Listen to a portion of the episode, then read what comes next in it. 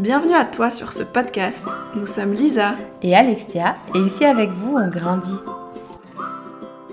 Bonjour à tous, pour ce premier podcast on avait envie de donner un peu de la voix à notre métier d'éducatrice de l'enfance.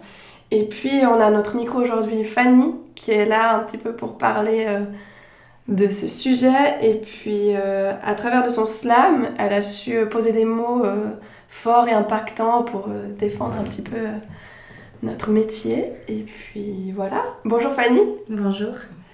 Est-ce que pour commencer, tu aimerais un petit peu ben, nous parler de toi, qui tu es, ton parcours et tout ça? Et Du coup, alors je m'appelle Delafont Fanny, j'ai 21 ans. Et puis bah, mon parcours, il a été un petit peu basique, on va dire. J'ai fait mon école euh, du coup euh, obligatoire, euh, d'abord au centre scolaire de Chalet.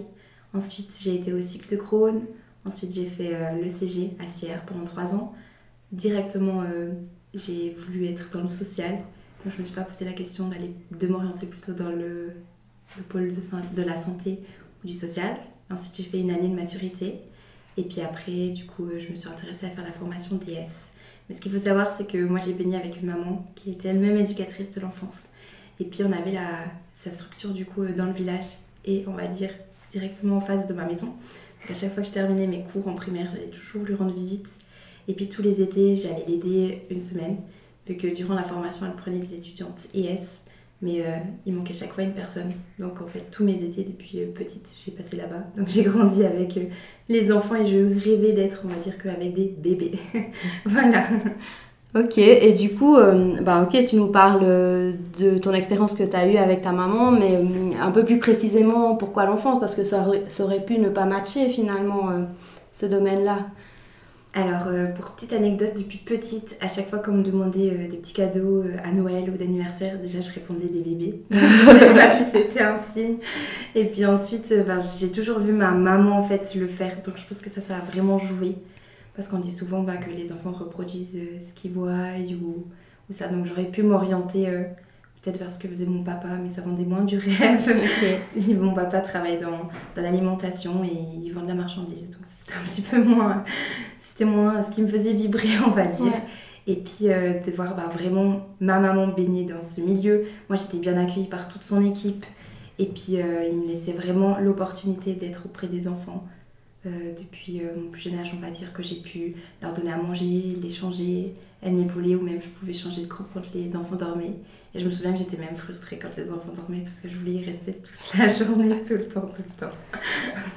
Donc je pense que pour répondre à la question, c'est pour ma part, c'était euh, vraiment d'avoir pu grandir avec ma maman qui faisait ce métier. D'avoir eu ce Et que ça a matché, oui, exactement. Ok. Et puis, euh, par rapport ben, à ce modèle, j'imagine que ta maman, elle devait certainement euh, ben, te transmettre quelque chose de positif. Du coup, elle, elle devait être passionnée par... Enfin, je sais pas si elle travaille encore, mais passionnée par son métier. Du coup, c'est peut-être ça aussi qui, fait, qui est ressorti et qui fait que tu as eu la flamme aussi. Alors, ma maman, elle était d'abord éducatrice spécialisée. Ensuite, elle était éducatrice de l'enfance et après elle est devenue responsable. Donc j'ai vraiment euh, pu voir euh, toute son évolution, on va dire. Et puis, euh, oui, ce qu'elle a pu me transmettre, je pense, c'est sa passion.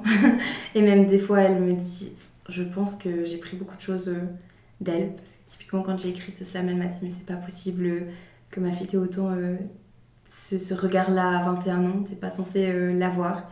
Mais je pense que j'ai tellement bah, été confrontée à ces enfants jeunes puis j'ai pu finalement ben, les voir évoluer, euh, voir les aspects, on va dire, euh, positifs du métier euh, quand j'étais petite, que ça s'est fait, on va dire, naturellement.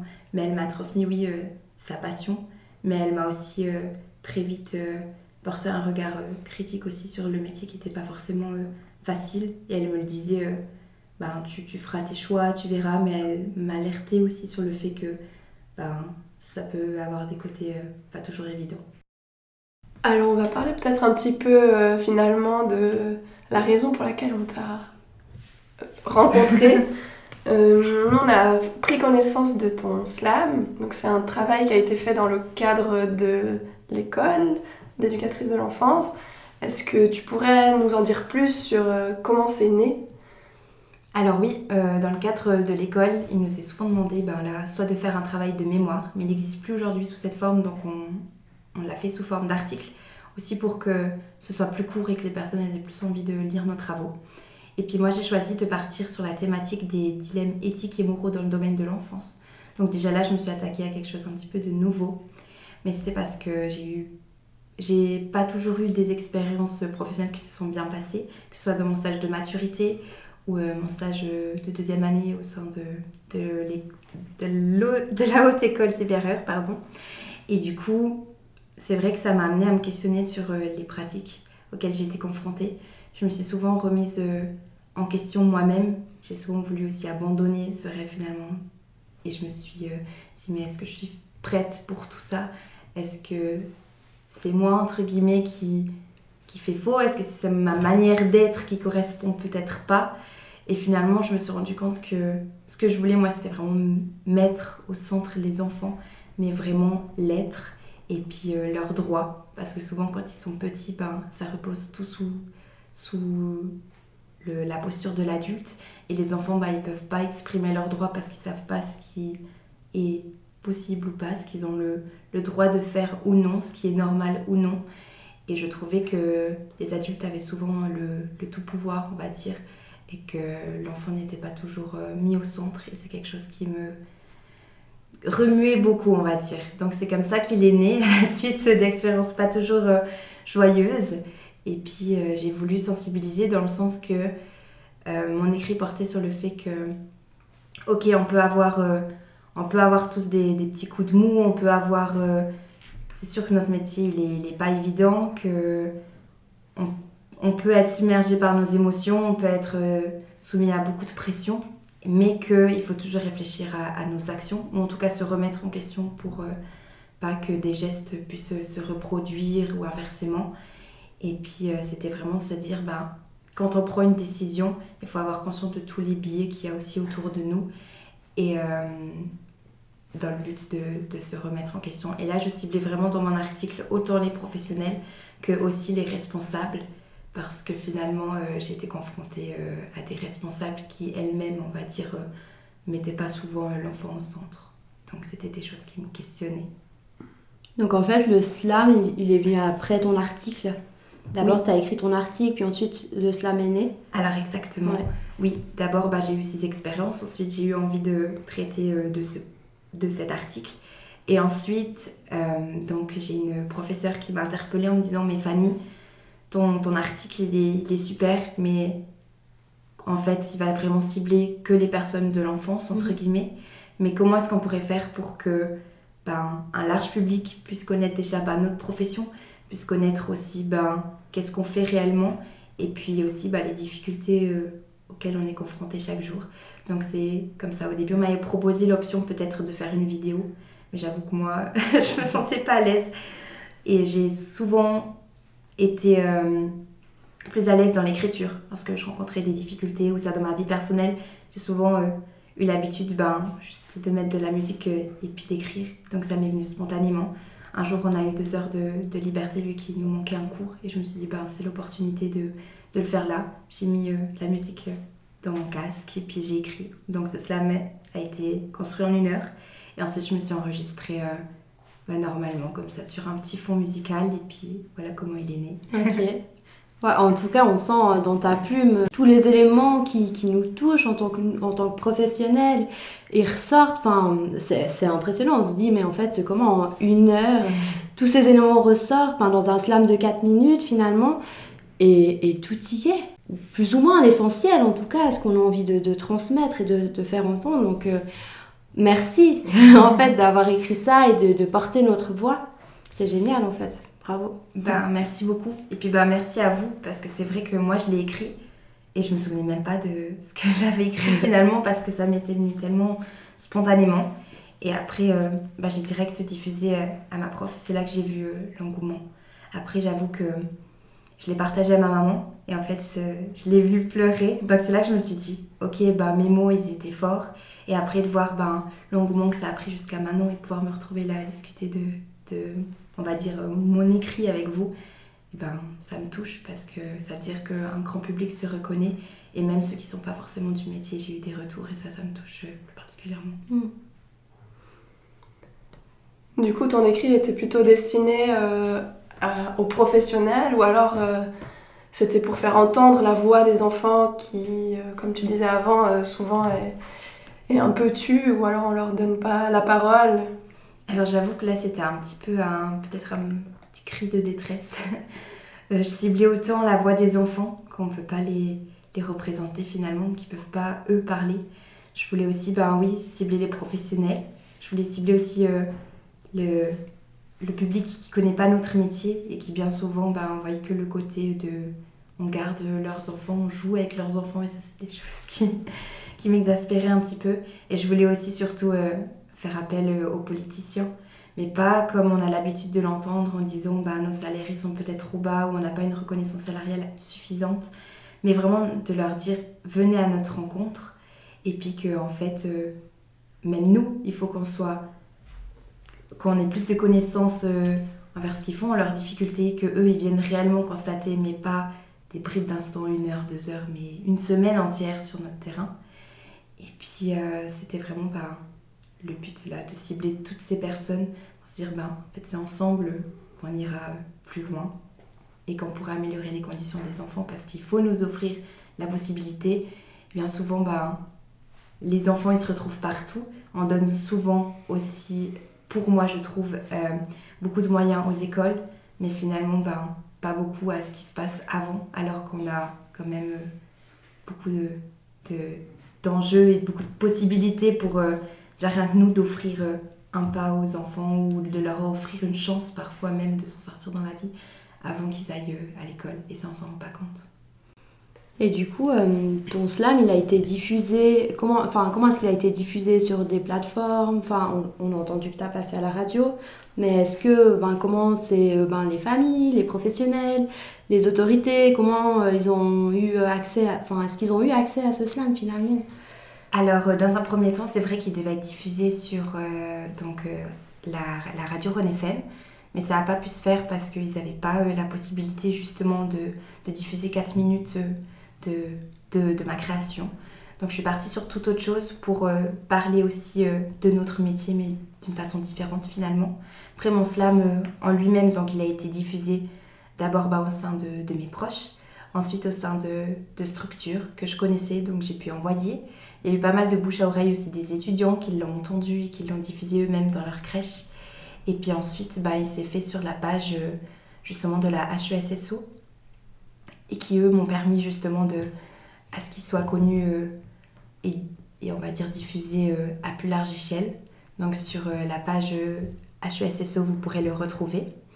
Et puis sinon, alors je vous avoue que j'ai contacté Monsieur Darbelé aussi, mais j'ai pas eu de réponse. Et puis là, je suis en train de faire les démarches pour contacter Mathias Reynard. Mhm qui euh, connaît euh, quelqu'un de ma famille, ils ont pu en parler. Donc je suis aussi en cours, mais je ne lâche pas. Donc voilà. C'est-à-dire que ton projet, c'est chouette, enfin, il va aller plus loin et puis peut-être qu'il va porter ses fruits en fait. Enfin, c'est J'imagine que c'est un peu l'objectif. C'est ce que j'espère. J'aimerais juste en tout cas qu'il arrive à leurs oreilles et qu'il y ait peut-être une prise de conscience. Après moi, si ça va pas plus loin, je me dis ben, que j'aurais pu, enfin que j'ai entre guillemets tout fait pour qu'il soit diffusé. je pense que en tant qu'étudiante, et là, bah, même pas encore, on va dire diplômée, j'ai fait tout ce qu'il était euh, en mon pouvoir pour qu'il aille plus loin. Mais c'est, je pensais pas que j'allais mener un combat et une bataille euh, de cette taille.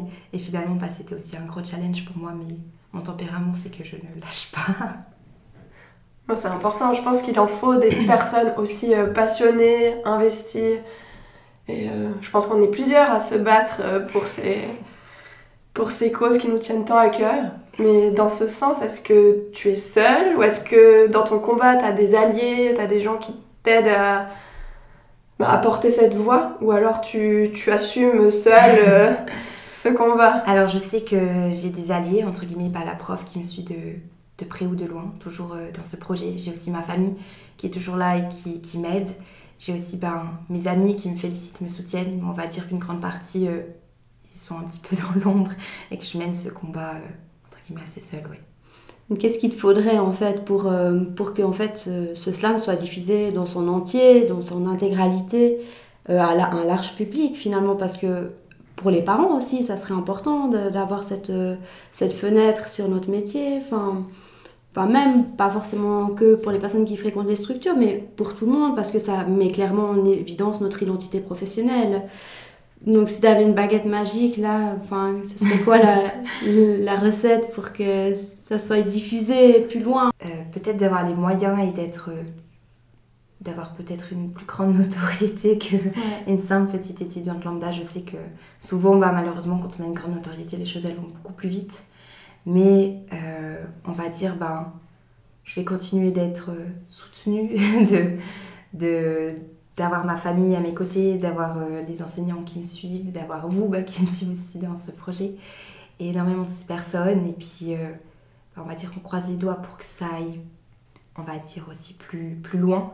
Mais il faudrait, oui, qu'il y ait plus de personnes qui soient sensibilisées, plus de personnes aussi qui m'accordent leur temps, ou qui se proposent peut-être volontairement de, de m'aider à ce qu'il soit diffusé euh, plus loin, comme peut-être euh, d'autres chaînes euh, de radio, peut-être Canal 9, je ne sais pas, je les mhm. cite comme ça, ce qui me vient en tête.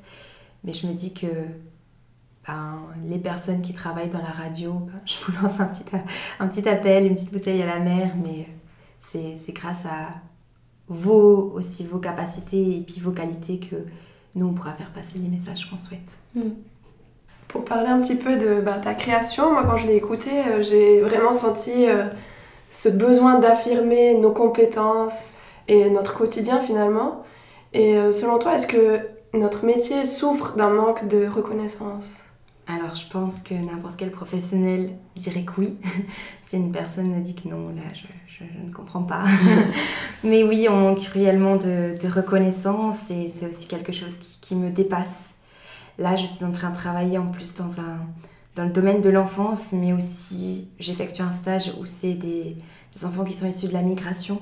Et je me rends compte que ben, ces enfants-là, comme je le disais avant, c'est peut-être leur seule chance qu'ils ont de, s'en sortir parce que leurs parents ne parlent pas le français, qu'ils ont d'autres coutumes, que c'est peut-être pas dans la bienveillance comme nous on peut le faire en structure d'accueil, qu'ils savent pas ben, leurs droits finalement. Et je me dis ben, que dans ces institutions, parce que j'ai aussi énormément d'enfants qui ont des troubles, que ce soit euh, des TSA dans des troubles du spectre autistique, que ce soit des, des, enfin, des troubles au niveau de, de, leur schéma corporel, donc qui souffrent de, de conscience corporelle, qui trébuchent, qui, qui sont, euh, on va dire, hyper laxes. donc que pour euh, les personnes euh, qui ne connaissent pas, c'est des enfants justement qui, qui sont hyper souples, mais c'est pas normal. Et puis, euh, nous, on va dire que sur une soixantaine d'enfants qu'on accueille, il y en a peut-être 10 qui rentrent dans les normes. Donc, je vois aussi un, un tout autre côté que je voyais pas jusqu'à avant. En disant que des fois, on a des enfants qui ont des difficultés et qui, déjà là, les, ça questionne les professionnels, mais s'ils en ont un, nous, en fait, on a toutes les problématiques réunies, c'est un petit peu un package. Mais finalement, bah, ils sont tous dans ce milieu-là, donc ils n'ont ils ont pas le choix que, que d'être ensemble. Et je vois aussi beaucoup plus euh, de respect, beaucoup plus euh, d'entraide entre ces enfants-là. Mais je me dis ben, que pour euh, ce genre d'enfants qui ont des difficultés, on n'est on pas du tout, entre guillemets, on a des petites, on a des petites notions théoriques qui arrivent en cours, mais sinon sur le terrain concrètement, on n'a pas vraiment de moyens on n'a pas non plus beaucoup de, de collaboration avec, euh, d'autres institutions comme les pédiatres ou comme les, psychomotriciens, etc. Ou même quand nous, en tant que professionnels, on souffre parce qu'on est dépassé de tout ça, il manque réellement de supervision. Et c'est vrai que quand j'étais à l'école, j'ai vite déchanté parce qu'ils nous disent souvent Mais qu'est-ce que vous pourriez faire? Bah, En parlant de supervision. Mais finalement, moi j'ai dit Mais est-ce qu'on a les moyens? Est-ce qu'on a des supervisions dans chaque crèche? Ah non. Alors c'est vrai que là je me suis dit, c'est vraiment un métier qui n'est pas tout beau tout rose.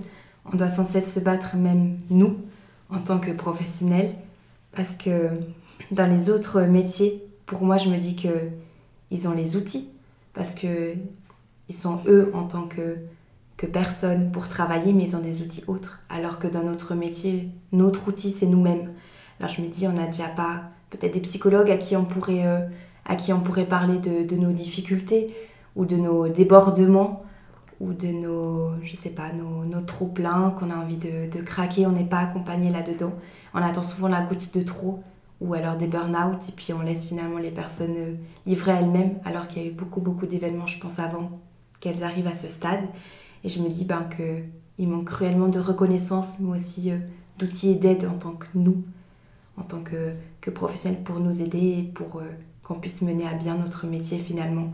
Donc les enfants peuvent se retrouver à souffrir, les professionnels peuvent se retrouver à souffrir, et puis bah, les parents aussi, parce qu'ils comprennent pas finalement ben, pourquoi est-ce que un jour ça s'est peut-être moins bien passé avec leurs enfants ou, ou pourquoi est-ce que un jour euh, l'enfant il est peut-être plus tombé que d'habitude mais qu'on a pu manquer de vigilance parce qu'on en a beaucoup plus que d'habitude. Donc euh, j'ai peut-être un petit peu débordé sur la question mais pour moi oui on manque de, de reconnaissance mais on manque surtout cruellement d'outils et puis euh, d'aide extérieure. Je pense que en tout cas personnellement ça résonne bien pour moi ton discours on est dans des structures euh, où on est tellement entouré, on vit tellement de choses tous ensemble, que ce soit avec tes collègues, avec, avec les enfants, avec les familles, mais on est seul finalement. On est peu accompagné euh, par euh, d'autres professionnels qui peuvent nous aiguiller, nous soutenir. Est-ce que toi tu penses que ça, ce manque d'outils, ce manque de moyens, tu penses que c'est lié à notre région? Ben là ici on parle du Valais. Est-ce que tu penses que c'est lié à ça ou ou est-ce qu'il y aurait peut-être d'autres influences qui, qui, pourraient entrer en jeu?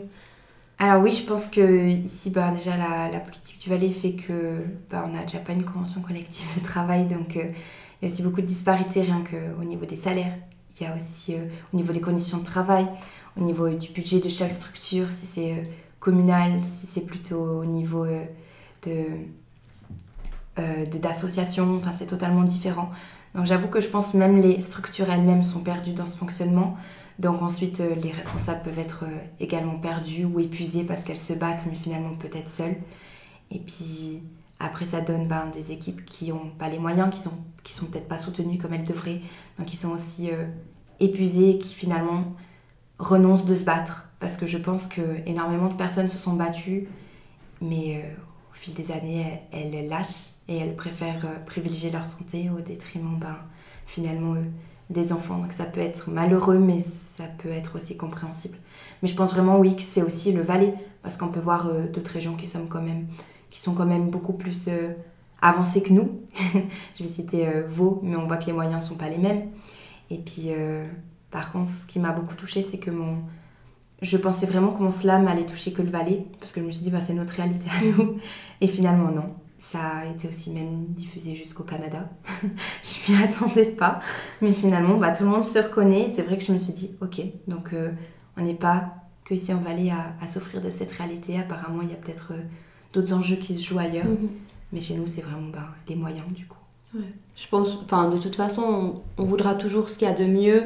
Et forcément, ben, euh, on voudra toujours quelque chose en plus. Et euh, ben, nous, on se rend compte, parce qu'on se rend compte de, notre contexte institutionnel, de notre contexte de travail, etc. Et enfin, on, est bien conscient des moyens qu'on a. Peut-être on est conscient des moyens du, du voisin. Et puis forcément, l'herbe est toujours plus verte ailleurs. Mais c'est vrai que je pense que ce sera un combat qu'on aura sans cesse tant que la première enfance, elle ne euh, fait pas partie de la priorité euh, en termes de, politique et euh, en termes de financement. Je pense que peut-être dans d'autres cantons ou d'autres villes, d'autres pays, ils ont peut-être des moyens financiers plus élevés. Et finalement, dans ton, dans ton écrit, c'est pas, c'est pas forcément non, non plus les, nos conditions salariales qui sont au centre. Mm. C'est vraiment le, ouais, la, la, visibilisation, si je peux dire, de, finalement notre quotidien et puis tous les enjeux qu'il peut y avoir. Parce que moi, je suis sûre que mon donne, euh, me donne euh, le double de mon salaire, j'aurais quand même des choses encore à défendre. Et même si les personnes continuent à nous dire, ah bah, amusez-vous bien, euh, avoir cette vision de notre métier, on ne sera pas satisfaite. Donc pour moi, c'est vraiment un élan positif pour valoriser nos compétences et pas seulement nos salaires.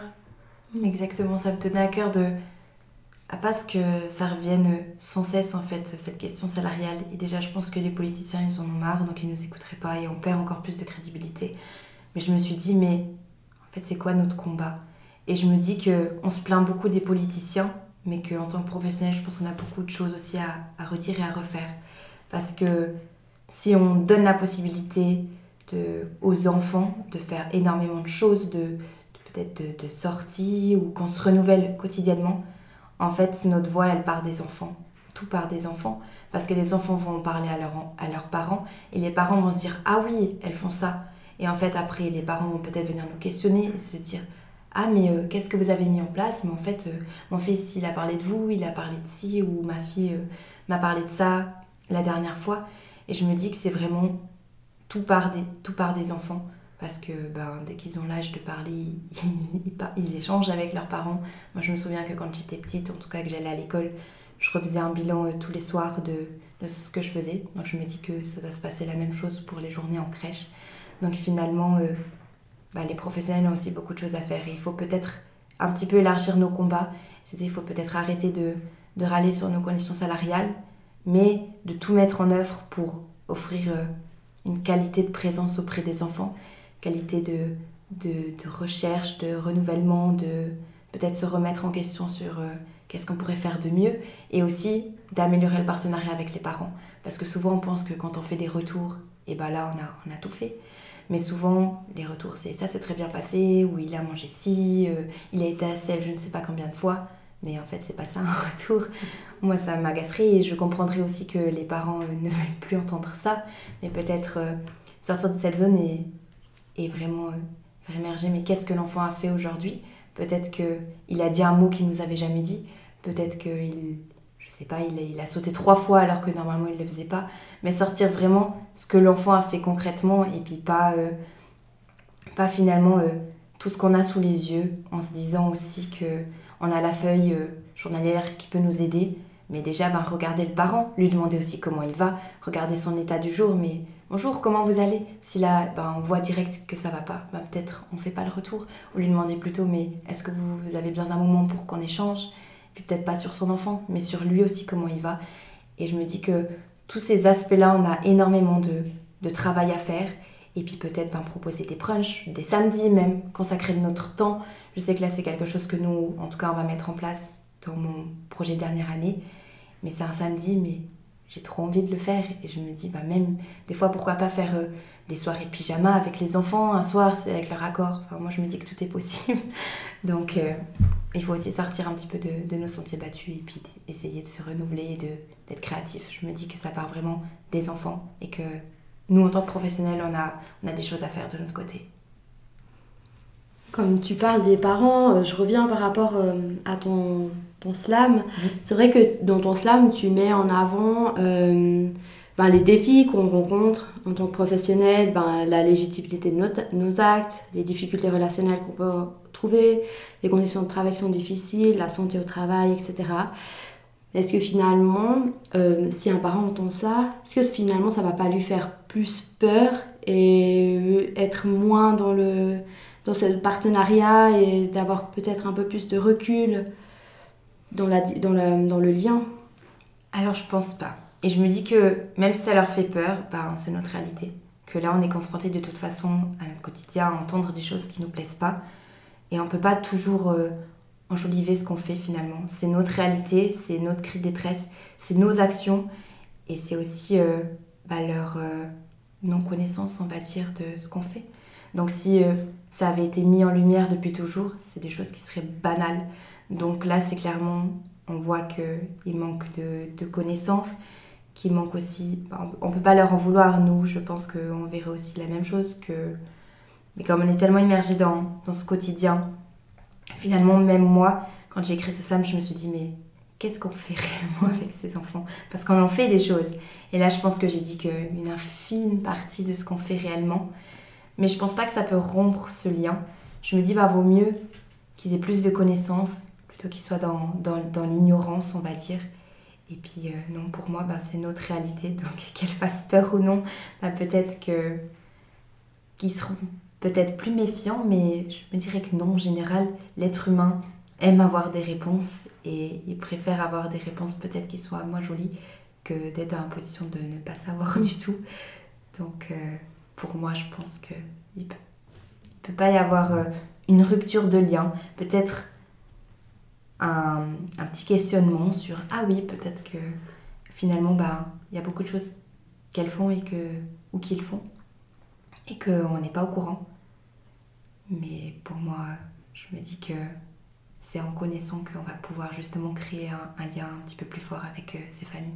Oui, et puis peut-être les amener dans notre combat finalement. C'est ça. Je pense que chaque, euh, chaque personne a un petit peu une, petite euh, partie et un petit rôle à jouer dans notre combat. Les parents, les premiers aussi, ben, à, vraiment voir l'ampleur de, de, notre métier, voir aussi ben, tout ce qu'on fait réellement pour leurs enfants et que parfois euh, on va peut-être euh, s'alerter, on va peut-être pouvoir euh, les agacer, on va peut-être oublier des choses ça va peut-être les énerver. Mais on a tellement de choses à penser dans une journée que je me dis que si une fois on oublie, on oublie un pull, on oublie une chaussette, on oublie un eau doux, ben, finalement c'est pas la mer à boire. Mais euh, je pense que oui, les parents ont, un rôle aussi précieux à jouer avec nous, donc il faut en prendre soin. Que les, les responsables aussi ont un, un, rôle précieux à jouer auprès de leurs équipes. Que ben, les politiciens ont un rôle précieux à jouer auprès de ces nombreuses institutions et non pas auprès des écoles. Je pense que au bout d'un moment, ok, les écoles ont aussi leurs leur difficultés et ça, je les remets pas du tout en question, mais aussi même que peut-être faire des partenariats avec l'école et puis se rencontrer parce que finalement on les croise. Elles, euh, les, les, personnes travaillant dans les écoles ont leur réalité, ont leur quotidien. Nous on a notre quotidien de notre côté et je trouve que on est tous dans notre bulle au lieu de, de percer, euh, on va dire, ces bulles et les faire éclater et venir à la rencontre de tout le monde. Donc je pense que mon cri, ça serait de venez à la rencontre de ce que l'on ne connaît pas. J'aimerais beaucoup apprendre sur le quotidien, des maîtres et des maîtresses d'école et j'aimerais qu'ils apprennent énormément sur euh, aussi notre rôle, nous, en tant qu'éducateurs ou éducatrices de l'enfance. Et comme je le dis, et comme euh, je l'ai dit tout à l'heure, je pense que c'est en étant tous ensemble qu'on sera plus fort et que ce combat pourra mener à, à, de belles choses et puis surtout à, à peut-être redonner envie aussi aux, aux, professionnels qui ont un petit peu lâcher euh, ce combat de, mm. revenir avec nous. je pense, en tout cas pour résumer, peut-être que le vivre ensemble, en tout cas, ça appauvrira personne et puis que ça va que nous enrichir de tous les côtés. C'est clair. Euh, est-ce que peut-être tu serais d'accord de nous parler un petit peu de tes perspectives professionnelles à court terme ou à moyen terme? Alors, euh, j'avoue que pour l'instant, ça me fait un petit peu peur cette profession et la réalité qu'on a, j'ai de la peine à me projeter. Et aussi au vu des, des conditions aussi euh, bah de, de, la planète actuelle. Ça me, c'est quelque chose qui m'angoisse énormément. Et là, je me dis que j'ai 20 ans, normalement, c'est l'âge à laquelle euh, on a beaucoup de rêves. Et moi, j'avoue que j'ai peur de ne pas trouver peut-être... Euh, euh, je sais pas, de pas trouver quelque chose qui me fasse euh, vibrer. J'ai peur aussi de finalement peut-être euh, de me retrouver sans rien dans, dans quelques années. Euh, je me dis, ben là on, on, est en train de laisser peut-être un monde aussi où il y a pas mal de guerres, où il y a pas mal de... Enfin, au niveau de l'écologie, c'est un petit peu la catastrophe, etc. Et j'avoue que tout ce qui est instable autour de moi, là pour l'instant, me crée beaucoup d'angoisse et de crainte à me projeter dans, dans mon futur. J'ai toujours rêvé euh, d'être maman depuis mon plus jeune âge et là j'ai presque ben, peur finalement de d'avoir un enfant peut-être à mes côtés plus tard et de me dire mais dans, quel monde on pourrait euh, le laisser. Donc, je pense que c'est des craintes que nos parents n'avaient pas et qu'eux étaient dans une toute autre réalité. Finalement, ils, commençaient un métier et ils le terminaient jusqu'à leur retraite. On ne sait même pas si on va toucher la retraite. Donc j'avoue que c'est des questions franchement qui, qui me font déchanter euh, longtemps. Mais pour l'instant, j'aimerais euh, pas toujours être aux populations des enfants, que ce soit ben, de proche ou de loin. J'aimerais vraiment bah, pouvoir euh, travailler avec eux, peut-être trouver bah, ma voie. Là, je travaille plutôt avec une population issue de la migration. J'ai travaillé avec des bébés, j'ai travaillé avec des enfants d'un an à deux ans, trois à quatre ans, ou même des écoliers. Et finalement, je me vois dans tous les domaines. Donc je me dis que toutes les opportunités sont à moi et que j'aimerais aussi peut-être faire de l'humanitaire. Mais j'ai ce besoin d'aider les autres et, et de, faire entendre leur voix. Donc d'une manière ou d'une autre, je me dirais que je me, je me projetterai toujours euh, en travaillant avec des enfants. Mais pour l'instant, je sais que je vais rester là où je suis, donc euh, c'est-à-dire euh, à l'Osio Valley. Mais ensuite, je, je, ne sais pas. Donc je ne me mets pas une durée en me disant je vais rester 10 ans là, je vais rester une année là, je vais rester 6 mois là. Je, ne sais pas. Je vais, on va dire, finir ma formation pour l'instant. Ensuite, bah, poursuivre en étant diplômée et je me réjouis de pouvoir enfin faire mes preuves en tant que, que personne et puis en, en tant que professionnelle. C'est quelque chose qui fait rêver depuis le temps que je côtoie ce métier. Et puis euh, on verra pour la suite. je ne sais pas. Eh ben, en tout cas, euh, merci beaucoup Fanny euh, pour cet échange riche. On te souhaite ben, beaucoup de succès ben, dans tes examens à venir, euh, dans ton avenir professionnel aussi, que tu trouves euh, ta voie et que tu t'épanouisses. Et puis, euh, bah, pour clôturer, on vous propose d'écouter en entier le slam de Fanny. Et on mettra dans, dans la description du podcast le lien où vous pourrez le retrouver si vous avez envie de le diffuser, faire entendre la voix des éducateurs et éducatrices de l'enfance. Bah, Peut-être je voulais aussi rajouter pour bah, vous remercier vous remercier ben, de m'avoir accueilli, de, de m'avoir soutenu dans ce projet et puis d'avoir pu faire entendre euh, ma voix, aussi nos difficultés et puis euh, bah, aussi d'entendre euh, votre réalité à vous qui travaillez dans d'autres structures que la mienne. Et puis bah, je vous souhaite aussi tout bon dans votre futur professionnel et puis dans votre vie personnelle aussi. Merci Fanny. Merci. Merci beaucoup pour cet échange et je pense qu'on peut dire que on est tout ensemble et peut-être on se sent seul mais je pense qu'on est beaucoup à partager le même les mêmes défis. Merci. Lettre à l'enfance. Chère profession, tant dénigrée et délaissée, je décide aujourd'hui ces quelques mots de te les dédier pour te remplumer et te revaloriser. À toi, chère structure, qui ouvre tes portes du lundi au vendredi, dès l'aube jusqu'à la tombée de la nuit, toujours avec envie et sans le moindre des répits à toi, chère structure, qui voit passer annuellement d'innombrables enfants, tous des plus attachants, qui accueillent des centaines de parents remplis d'appréhension ou de questionnements dans ton univers, parfois inquiétant ou des plus sécurisants. À toi, chère structure, qui est un lieu d'échange et de communication, d'intégration et de socialisation, de rencontres et de tisseurs de liens, d'individualité et de collectivité, de vie et d'épanouissement pour les plus petits comme pour les plus grands. À toi, chère structure, qui permet à tant de passionnés d'exister, mais également d'exercer le plus beau des métiers dans un quotidien pas toujours évident à gérer. À toi, chère profession, souvent méprisée et peu admirée, nous allons te rappeler pourquoi nous avons choisi de venir t'enlacer et ce, pour que tu ne sois plus jamais sous-côté.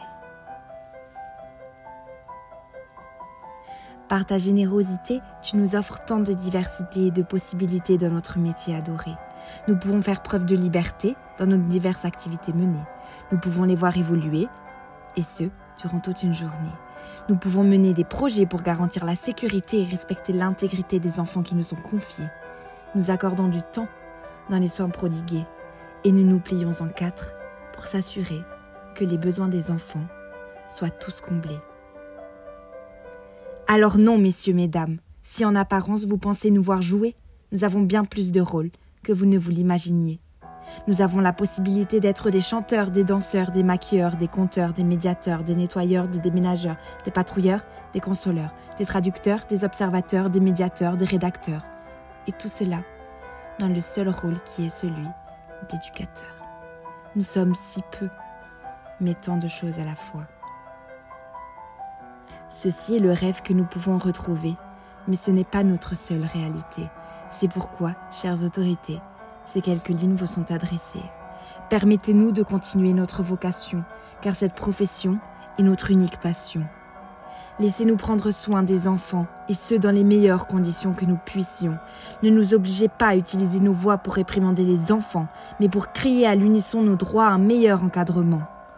Nous vous invitons à changer vos représentations et venir à la rencontre des futures générations. Ne soyons plus ignorants envers chacune de nos professions, mais regardons ensemble dans la même direction pour le bien des enfants. Ne nous poussez pas à des démissions, mais offrez un peu plus d'attention et de compassion à ces nombreuses institutions. Prenez vos responsabilités avant que l'intégrité des enfants soit entachée. Et ne laissez plus la santé de vos salariés de côté, mais faites-en votre priorité. À nous, chers professionnels, qui sommes tous et toutes exceptionnels, faisons preuve d'une bienveillance inconditionnelle envers notre plus belle clientèle. Ne nous laissons pas submerger par notre état émotionnel afin de ne pas laisser échapper de potentiels gestes irrationnels qui pourraient par la suite se transformer en des châtiments corporels et devenir cette fois-ci intentionnels. Restons ce personnel auprès de qui les enfants s'émerveillent afin qu'ils puissent voler de leurs propres ailes. Ne laissons plus les conflits générationnels impacter notre capacité relationnelle, mais mettons notre énergie pour rester opérationnels et faire en sorte que notre équipe soit des plus fusionnelles. Garantissons l'application des droits des enfants au sein de nos plus belles institutions, en incarnant cette posture d'éducateur en constante évolution. Valorisons perpétuellement les parents dans leur choix quant à l'éducation de leurs enfants, mais restons à disposition lorsqu'ils nous confient leurs interpellations leurs plus profonds questionnements. Osons avertir notre direction lorsque nous assistons à des dysfonctionnements et sentons-nous légitimes dans nos prises de décision et notre positionnement vis-à-vis des actions qui heurtent notre vision de l'éducation.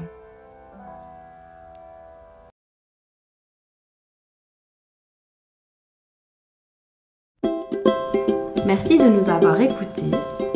On espère que ces paroles feront germer en toi de nouvelles réflexions. Et à bientôt pour un prochain épisode.